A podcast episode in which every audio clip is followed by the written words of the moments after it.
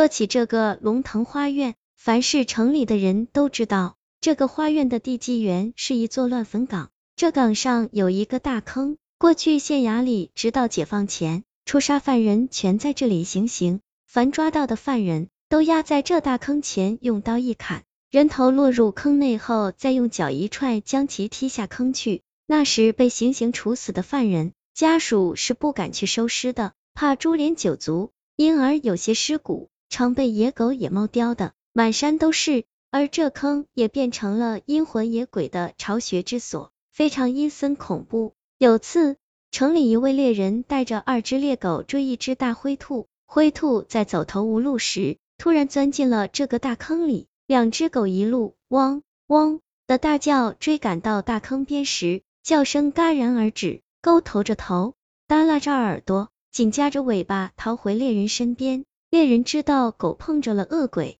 赶紧举枪对着大坑扣动扳机，结果枪也失火，吓得猎人带着狗赶紧溜回城里。从此再无人敢去这里。到本世纪初，这乱坟岗才被挖掘机夷为平地，搞起开发，建起了一栋栋拔地而起的平顶楼房。还取了响亮的好听名字叫龙腾花苑，而这栋楼正好建在这个掩埋无数无人收拾的大坑上。然而有形一毁，留在人们脑海深处无形的记忆难灭。当开工建房时，这位猎人已是满头银发，拄着拐杖，步履蹒跚的走过来提醒说：“这大坑上是不可建住房的，有鬼怪作祟。”并把当年自己的经历说了一遍。可开发商的经济算盘打噼里啪啦响，少建一栋房就少了几十万，故反对说：“嘿，这都啥年代了，还信这个？死者没也，什么鬼的会的，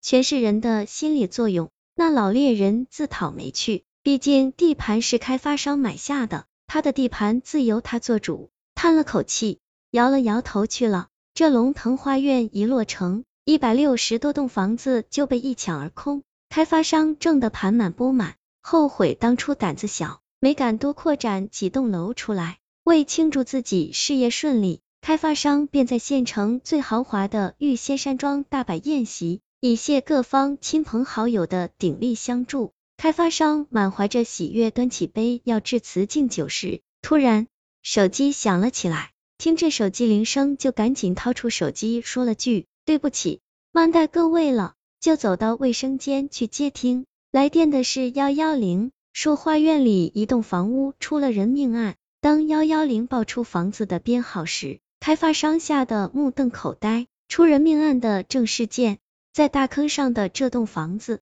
心想，难道世界上还真有鬼怪作祟？他不敢多想，急紧驱车赶了过去。购买这栋房子的是一位从事鲜活鱼贩卖的年轻后生。他见这栋楼的地理位置适合做这生意，就给买下了。付完首付，便搬了进来，住了不到仨月，竟突然莫名其妙的死在了屋里。这一消息传开，整个龙腾花苑都人心惶惶。浩端端一个人说没就没了，家属带来一大帮人挤在县政府，要找开发商赔人。开发商躲在县政府公办室里，连大气都不敢出，等待法医的验尸结果。政府大门外，人声鼎沸。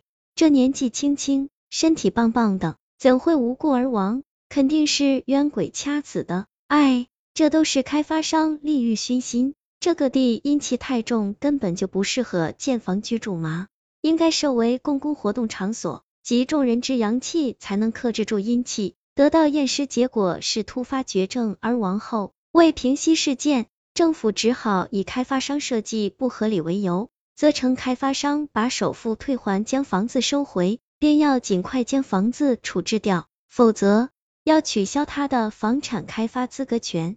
开发商只好设立求名，想把这栋房白送给乡下的一个亲戚。哪知这个亲戚并不领他情，这会闹鬼的屋谁敢住呀？这时开发商才后悔当初没听那老猎人的话，真是不听老人言，吃苦在眼前。因鬼屋死人事件，使开发商先后失去了数次参与竞标资格，眼睁睁看着肥肉被他人抢走。正当开发商苦无计策，准备推倒这栋房时，一位邹姓人士贪图便宜，将这房买下，让开发商又有一线生机。邹氏搬来入住的第一天，左邻右舍出于关爱，劝邹氏把房早点退掉为好。邹氏不信的问：“真闹过鬼吗？我只听说这房主人是患急症而亡，并没闹鬼之传。”左邻介绍说，闹鬼是千真万确。有次晚上，我在卫生间冲凉，看见你卫生间的灯自动打开，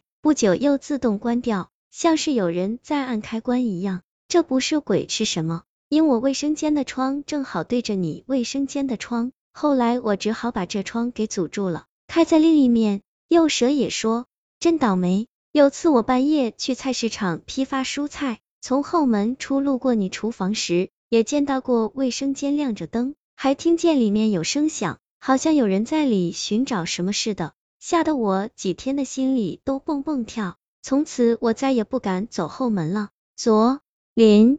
我都想把房退掉，早点离开。又舍，我也是，可退又退不掉，出租转让又没人要，哎，真烦人。人都有护短的一面。邹氏便笑道：“多谢二位好心善意提醒，反正我付款时与开发商签了试住三个月的条约，三个月内可全额退房的。你看我连家属小孩都没带来，就我一人先来，耳听为虚，眼见为实。”凌晨一点钟左右，果然听到卫生间传来啪啪声，拉开灯到卫生间看，什么也没有。邹氏以为是听了邻居的言语可能产生的幻觉，第二天就邀一个朋友来陪住。这晚上故意把卫生间灯打开，坐等鬼来，看看是什么形状的鬼。与朋友坐在客厅喝茶聊天，看电视，为不影响到左邻右舍，把电视音量调到最低。此时左。右！突然一阵凉风吹来，卫生间的灯突然熄灭，随即传来两声低沉的啪啪声。